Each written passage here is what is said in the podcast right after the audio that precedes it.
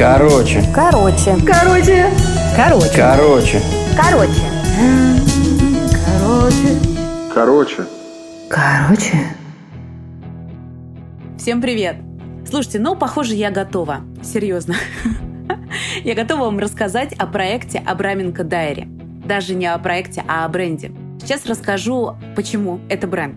Вы знаете, год назад мы придумали проект «Короче». Он запустился, он есть на разных платформах, на Яндекс Музыке, на Apple подкастах, на Google подкастах, в Инстаграме нас можно послушать, в Телеграм-канале. Все вы это знаете. Спустя полгода мы создали новый проект, который называется «Абраменко Дайри». Это дневник Абраменко, где я встречаюсь с разными людьми из медиа-индустрии, беру у них интервью. Беру интервью, опираясь на то, что я создавала сама свой проект, и я теперь узнаю, как нужно было делать правильно. Узнаю разные советы. Раньше-то мне идти было к ним не с чем, а теперь есть чем. Вот я и задаю вопросы. Ну, подкаст подкастом. Э, а, все это, конечно, замечательно, но где-то в декабре я поняла, что мне срочно нужно зарабатывать деньги. Проекты я веду, но денег я не зарабатываю. А так дело не пойдет, подумала Даша. И отправилась я в свои чертоги разума, думая, что я могу придумать. Должна признаться, мне помогла мода. Сейчас модно высокая талия. Я тоже очень люблю высокую талию, но вот не задача. Когда ты надеваешь а, вместе с джинсами с высокой талией какую-нибудь футболку и пытаешься засунуть ее в эти джинсы, у тебя появляется второй живот. Отправясь по магазинам, я нашла такой интересный предмет женской одежды, как женская боди. Это футболка, которая застегивается снизу. Эта футболка не вылезает, она тебе не мешает, она очень удобна, в ней комфортно, в ней ты выглядишь очень красивый, сексуальный. Ну и вообще это топ. Боди у меня в гардеробе, наверное, ну, штук 6, а может быть 8. Более того, это очень удобно для спорта. Вы даже не представляете. Это же огромная проблема, когда мы бегаем. И у нас маечка поднимается и начинает животик, знаете, он мешает нам бегать. Мы стесняемся этого, девочки. Да-да, ну, ну что, правда. Не могу об этом промолчать. В общем, к декабрю месяцу я приняла решение, что я буду шить одежду. Почему именно эта идея посетила мою светлую голову? А потому что мой друг, назовем его Женя, к тому моменту уже три месяца продавал свою одежду на Wildberries. Более того, он не перепокупал одежду, нет, он ее шил сам. Он нашел производство, отшивал банные халаты и продавал это на Wildberries. И я встретилась с ним и сказала, Женечка, я хочу тоже создавать свою одежду. Ты точно уверена? Спросил меня Женя Женя? Я сказала, да, я уверена на сто процентов. Тогда тебе нужно сделать следующие вещи. И Женя мне все рассказал. Первое, что я должна была сделать, это открыть собственное ИП. Но вот здесь были проблемы, потому что обычно через Тиньков ИП открывается на протяжении там 3-5 дней. Мое ИП открывалось 3 недели.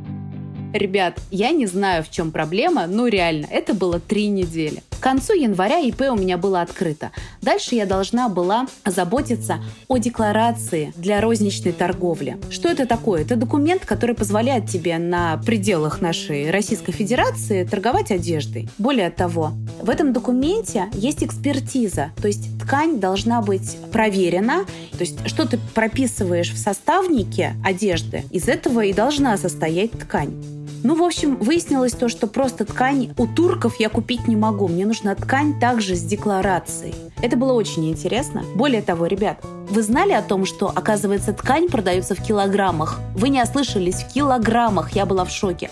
Я-то думала в метрах. Стала я делать декларацию и подыскивать ткань. Ткань оказалось найти не так-то просто. Во-первых, мне нужна была ткань с декларацией, это раз. Во-вторых, мне ткань нужна была мягкая, удобная, стрейчевая, потому что все-таки мы шьем женское боди.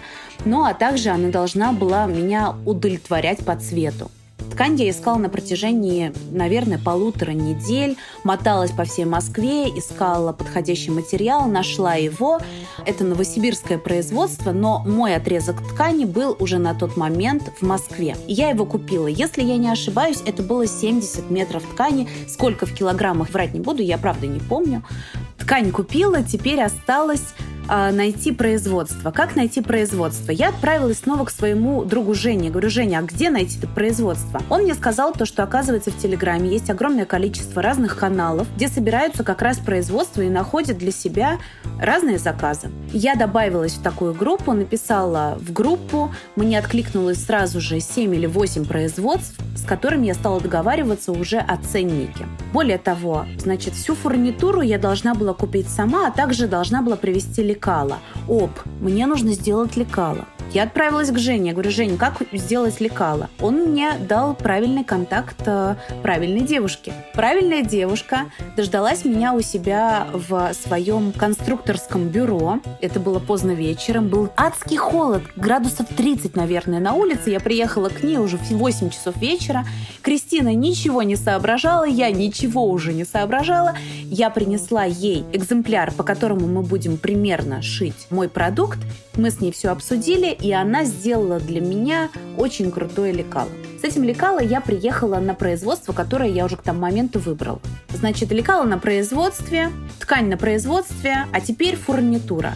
Мне говорят, тебе нужно купить нитки. Я говорю, нитки? Окей, хорошо. И покупаю я, ребята, нитки, ну, знаете, вот у вас дома у каждого в коробке есть нитки, ну, обычно такие маленькие катушки.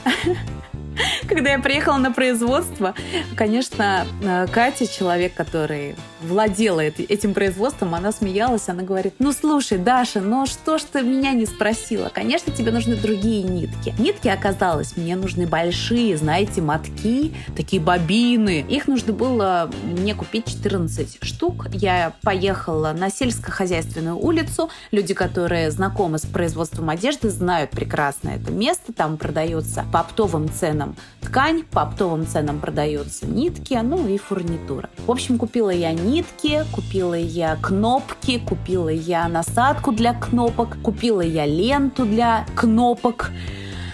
Ой, и от... А, и резинку я еще купила. В общем, все это я отправила на производство. Время пошло, теперь надо было все отшивать.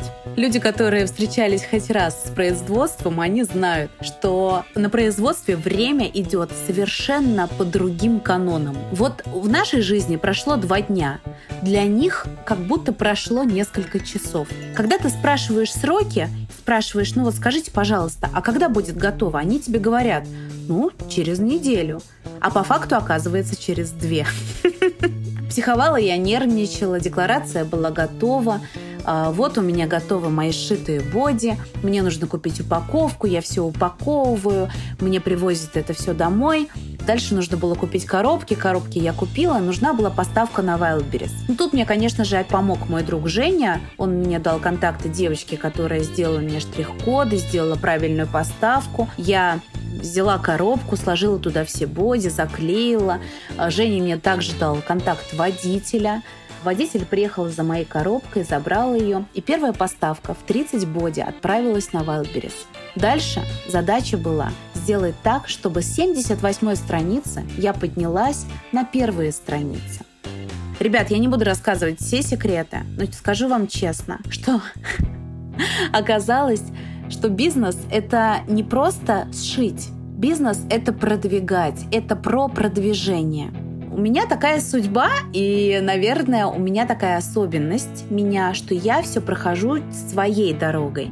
Мне можно 10 раз сказать о том, что ты действуешь неправильно, но если я не ошибусь, то я не пойму, что я была не права.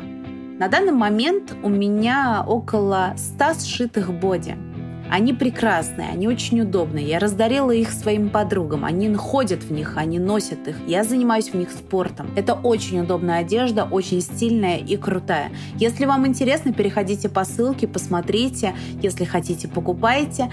Я буду только рада, вы поддержите отечественного производителя.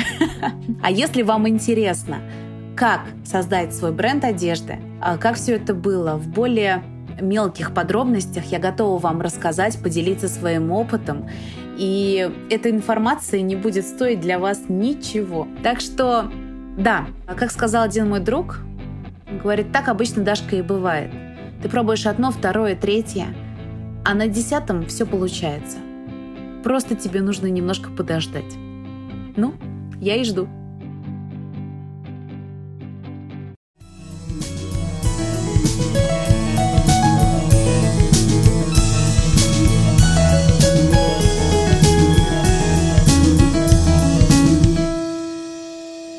Короче,